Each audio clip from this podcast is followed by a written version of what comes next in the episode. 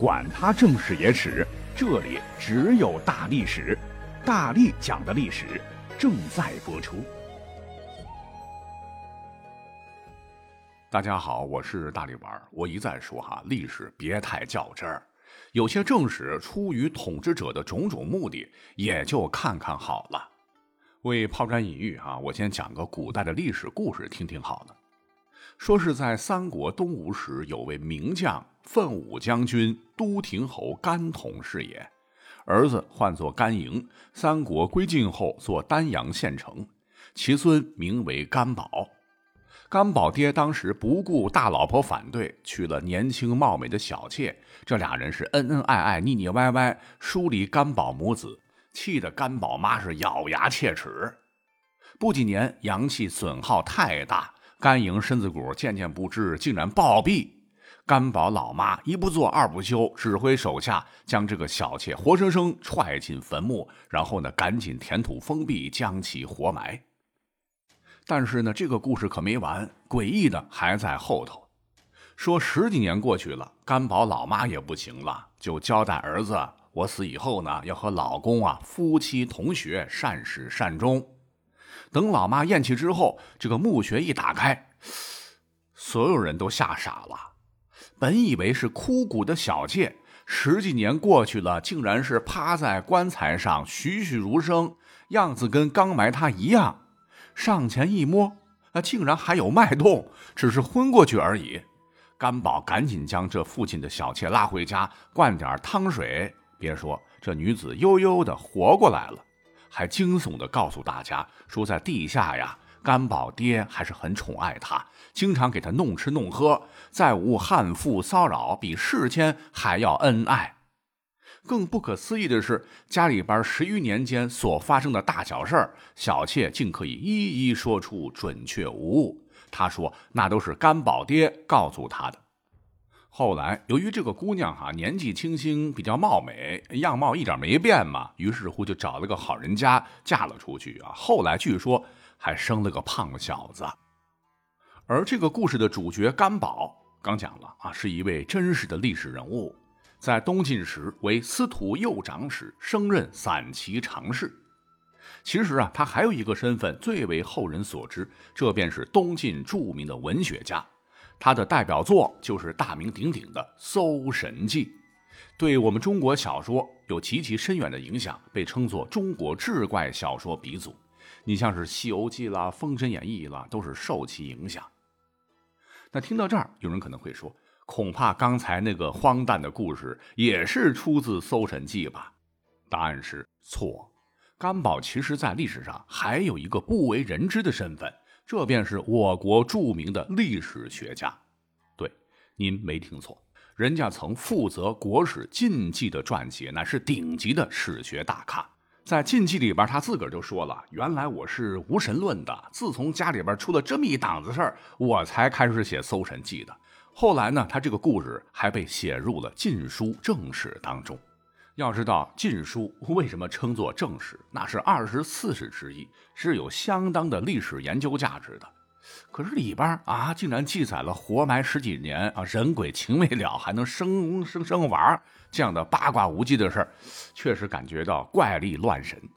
可是您知道吗？其实啊，在禁书当中，这些故事多了去了，简直叫做神魔大乱炖。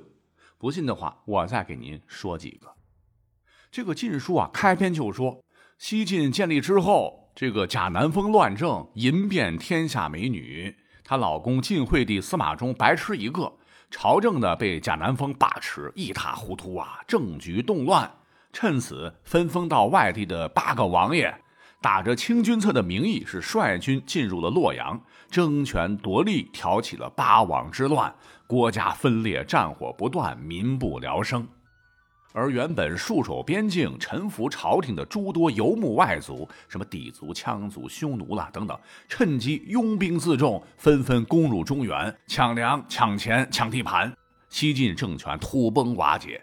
士族大家被迫衣冠南渡，偏安一隅，在长江以南建立了东晋小朝廷。北方大片国土沦丧，硝烟再起，生灵涂炭，五胡乱华，是一片焦土。想当年，呃，也就是四百多年前吧，汉朝初立，差点儿在白能山灭了刘邦的匈奴雄主冒毒单于的后代左贤王刘渊。这个时候也是拥兵自重，割据一方，追尊蜀国的那位后主刘禅，立百官，建立了汉赵政权。但重点不是讲他哈，他有一个儿子叫做刘聪。那史书说，其母张氏在怀孕时。夜里啊，竟然梦见一轮红日入怀，醒来以后告诉老公刘渊，刘渊告诫张氏：“哎，这乃吉兆也，千万不可说出去。”那张氏不久啊，就有了身孕，竟然是足足怀孕了十五个月才将刘聪生下。虽然不及哪吒三年，可是我觉得也是违反人类生理极限，空前绝后了。更夸张的是，刘聪出生的当夜，歘，竟然有一道白光射入。孩子就咕咕坠地，其左耳竟有一抹二尺余长的白毛。这孩子果真不简单。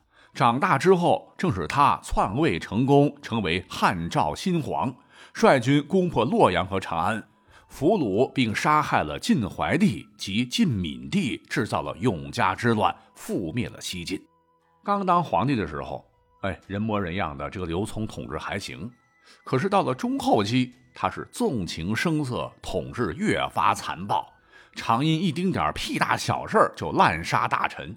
比方说，如果宫里边鱼蟹供应不足，马上就将管水利的官员全部砍了；如果说宫殿未能按期完工，直接将建造的所有官员下令处死等等，动不动官员人头落地，搞得是人人自危，其倒行逆施，哎，终于引来了天象示警。说有一年的正月，这天上突然出现了异象，说有三个太阳从西向东而行。不久呢，京畿平阳地区就发生了大地震，还有一座道观唤作崇明观，竟然陷落为水池，汩汩涌出的水若鲜血一样红。人们同时还看到一条赤龙从水里飞出。但这还不算完，夜观天象，歘，一颗流星又闯入了紫薇园。形状像龙，最后呢，啪落到了平阳北十里，在地上竟然是化成了三十步宽二十七步的一片肉，是臭气熏天，肉旁常有昼夜不止的哭声，嗯，太可怕了。恰巧呢，刘聪的刘皇后，那这些日子正好分娩了，竟然生出了一个人形的怪胎，是似蛇非蛇。这刘皇后气急攻心，直接死在产床上。这怪胎出世，竟然直接咬伤了人，快速的爬出了皇宫，来到了臭肉的旁边死去。这个哭声立马就停下来。从此，帝国境内是怪事连连，动不动下血雨，大晚上是鬼哭狼嚎。传说还有女子生出了两头怪婴等等，搅得帝国人心惶惶。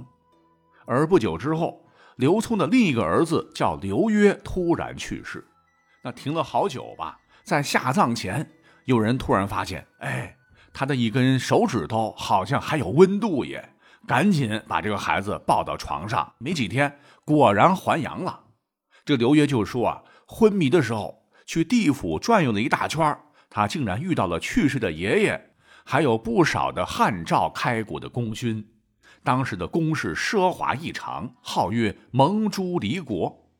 死去的刘渊告诉他。说北方还有一个遮虚夷国，待汝父为之。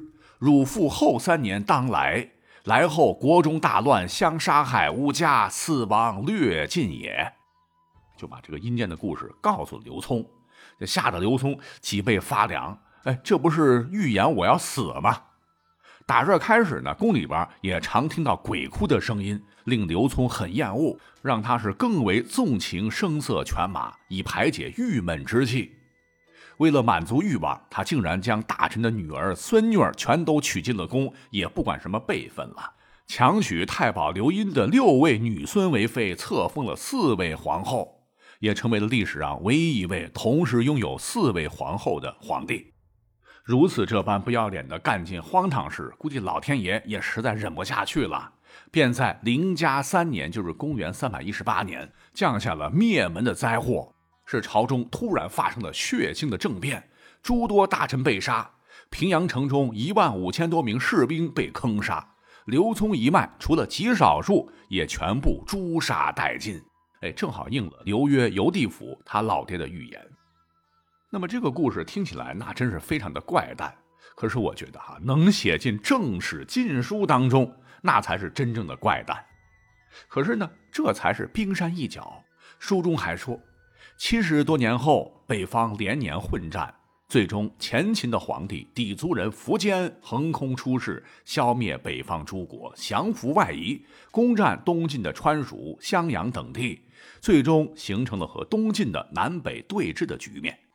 那这个时候是北强南弱，拥兵百万的苻坚完全有机会攻过长江，灭掉司马家，重新统一天下。可是就在苻坚雄心勃勃欲投鞭断流、挥师南下之前的一天，在其统治下的高陵县，有老百姓挖井掘水的时候，是挖呀挖，挖呀挖，竟然在地底深处挖出来一只大乌龟，长三尺六寸，背上呢似乎刻着有上古伏羲所创的古八卦图。这个苻坚知道以后，赶忙修石池以蓄养神龟，赐之以粟。但不想，这个大龟还是死去了。苻坚很遗憾，就葬其骨于太庙中。可是呢，某一夜，苻坚竟然梦到神龟对他说：“后生吾本打算要回江南，却被尔等捕获，客死中原，不能瞑目啊！”迷迷糊糊中，睡梦当中似乎还有人对他讲。神龟活到三千六百岁才死，死后必有妖星，此亡国之政也。果不几年，苻坚八十万大军与东晋谢玄北府兵士战于淝水，不曾想一战是全军覆灭，北方再次陷入了大分裂。一代英主苻坚也被后秦开国皇帝羌族首领姚苌是缢死于新平寺。那听到这儿，你要说决定中国古代前途命运的历史大事件，竟然是因为在地底下挖出一个大王八，王八死了，而导致历史的走向发生改变？我觉得这不是鬼扯淡吗？即使是出现在正史当中，所以我就觉得干宝，你写的这是正史吧？这明明就是翻版的《搜神记》啊！当然，鬼故事还有一箩筐，说是现在跟这个苻坚和姚苌老乡的梁武王张轨之子。也是钱粮的第二位君主，叫张实。一天夜间睡觉时，就忽然看见屋梁之上竟然有一个没有头颅的人影，是飘来飘去。张实胆子也大，急忙引灯照之，人影这才消失。可谁曾想到，不久之后，张实底下谋反，他被砍了脑袋，将这个脑袋悬于房梁之间。无独有偶，在晋元帝永昌元年，孙吴将领甘宁的曾孙叫甘卓，恰遇王敦之乱，就想起兵讨伐王敦。一天大晚上，也是照镜子，竟然发现自己的头没有了，吓得是跑出屋，庭院里一看，竟然看到自个儿的头挂在树枝上，是晃呀晃。一个恍惚，哎，感觉好像是个错觉哈，脖梗子上有脑袋呀。也是没多久，这个甘主啊，竟然被王敦袭击，砍下了首级。讲完这个，我也感觉浑身有点凉哈。他们看到的竟然是死后没了脑袋的自己，实在是太恐怖了。